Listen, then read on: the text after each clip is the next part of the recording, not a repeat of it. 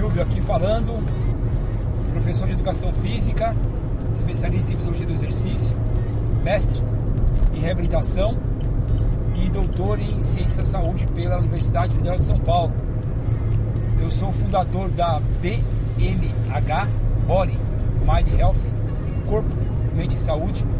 Desde já convido vocês para conhecer um pouco sobre o meu trabalho, clicando é, no link que está no descritivo. Por lá vocês conseguem ter acesso às nossas outras redes sociais, Instagram, Facebook. E também há a possibilidade de enviar mensagem para mim pelo WhatsApp, caso possa contribuir com alguma coisa para vocês aí, alguma informação, né? É, então fique à vontade. Normalmente, o material que eu trago aqui, tanto no podcast quanto no canal do YouTube, eles estão vinculados exclusivamente com é, características é, comuns, né, informações mais simples, às vezes algo um pouco mais técnico, é, algumas vezes também algumas informações voltadas aos profissionais de educação física. E eu falo muito sobre é, a questão dos idosos, que é uma faixa etária ao qual eu tenho uma atuação mais forte, tenho uma certa propriedade para lidar com esse assunto porque é todo todo o meu desenvolvimento de pós-graduação foi voltado é, em boa parte, né, em boa parte, uma boa palavra, uma boa frase, para o envelhecimento. Tenho aí clientes ou alunos, né, como queiram, que estão trabalhando com o meu serviço é, há 13 anos, tem outros há 8 anos, então eu tenho um, uma fidelidade muito grande de, de alunos nessa, nessa faixa etária. Mas hoje eu eu quero trazer para vocês uma história. Não é comum eu contar história nesses, nesses meios de comunicação, né? Porque eles são voltados mais para informações rápidas, conteúdos enxutos, objetivos, mas eu, esse eu me, me dei o luxo, ou melhor, me dei o, o, a licença, né, digamos assim, de contar uma história para vocês. E é sobre uma idosa, já que eu estou enfatizando um pouco mais a questão dos idosos hoje. E assim, é, quanto realmente as pessoas envelhecem bem quando elas possuem hábitos de vida saudável. Isso não é novidade, né? É, é chover no molhado. É falar que a roda foi inventada. Isso está bem fundamentado na ciência. Existem vários artigos, livros, pessoas de referências também que falam sobre esse tema. Meu artigo de doutorado, inclusive, fala bastante sobre essa questão de idosos.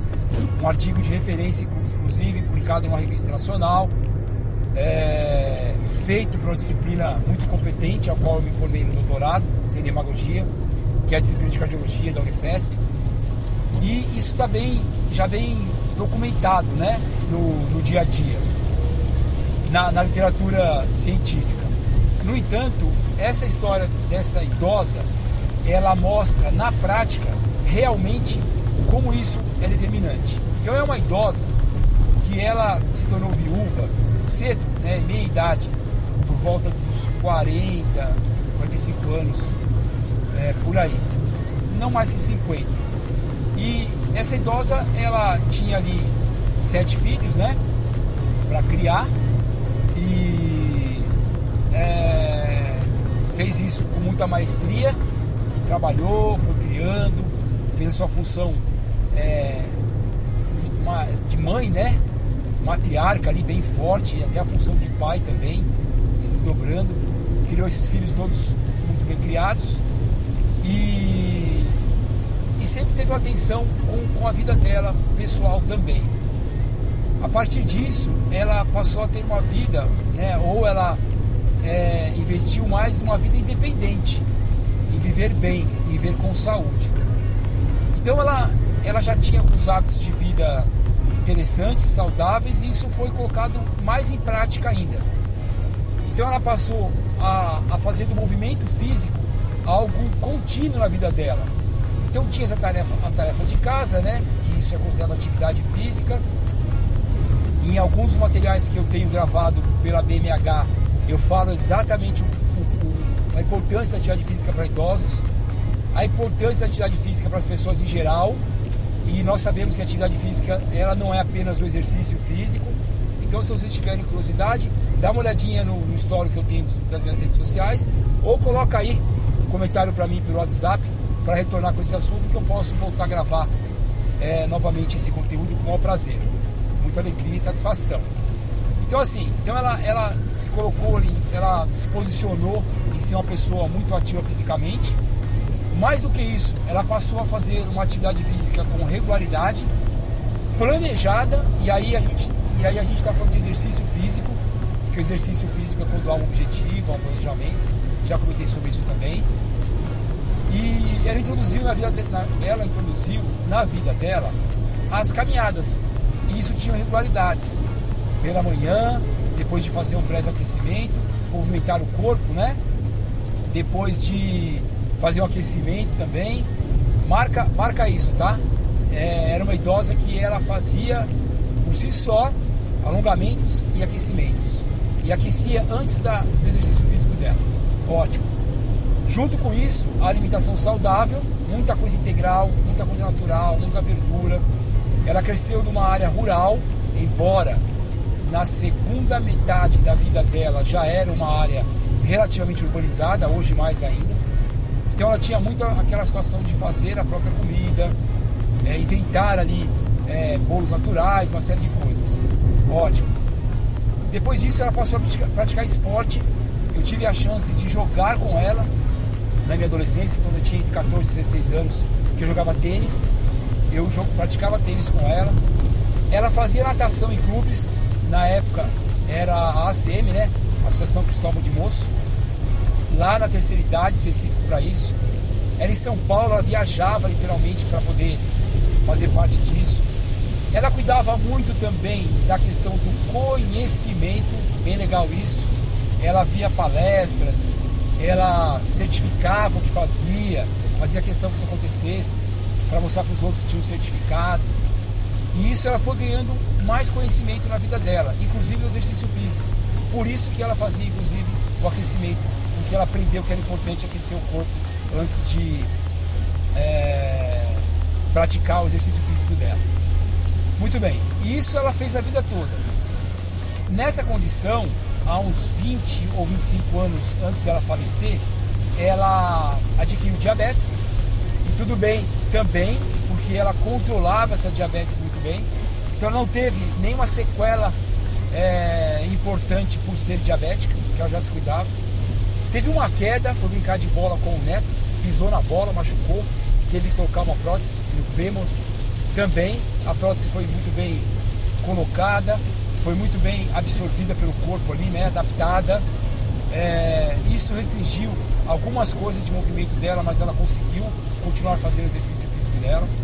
E prezava muito pela independência física e mental para não depender dos outros. Ainda como se não bastasse, ela tinha também a sua espiritualidade muito forte. Aqui eu não estou falando de religião, claro, né? É, embora seja importante, mas estou dizendo de espiritualidade. Se sentir bem perante algo positivo, algo supremo. Legal.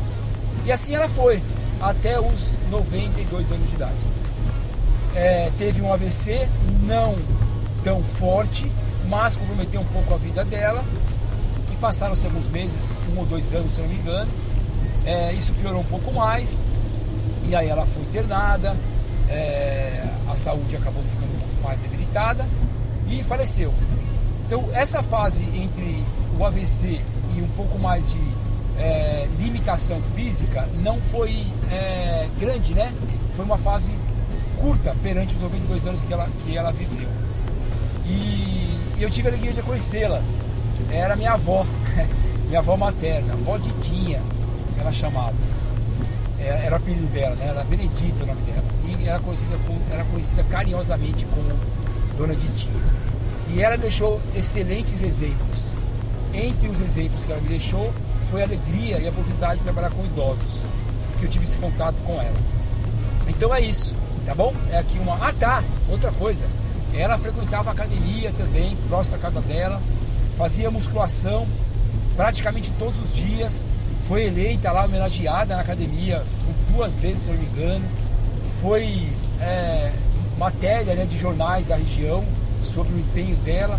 que também se envolvia politicamente, esqueci de falar isso, é, não na politicagem, né? Na política mesmo, algo que é importantíssimo para as nossas vidas. Ela chegou a fundar um clube da terceira idade, ela teve um clube de mães para mães carentes. Esse clube da terceira idade não tinha nenhum benefício financeiro para ela, era apenas para ajudar as idosas e idosos de Calcaia do Alto. Aí ela fazia festas, é, ajudava em outras possibilidades também. Isso chama atenção quando ela fazia. Então essa era a minha avó Ditinha. Prolonguei um pouco mais aqui esse, esse material, ele está indo para 11 minutos, mas hoje eu realmente queria contar a história dessa querida avó que eu tive. É isso, tá bom? Fugi um pouco da parte técnica, deixei de lado um pouco aquela coisa de doutor, que é importantíssima, né? adoro isso na minha vida, sem nenhuma vaidade, mas eu queria contar a história da Dona Ditinha. Abraços, fique com Deus, tchau, tchau.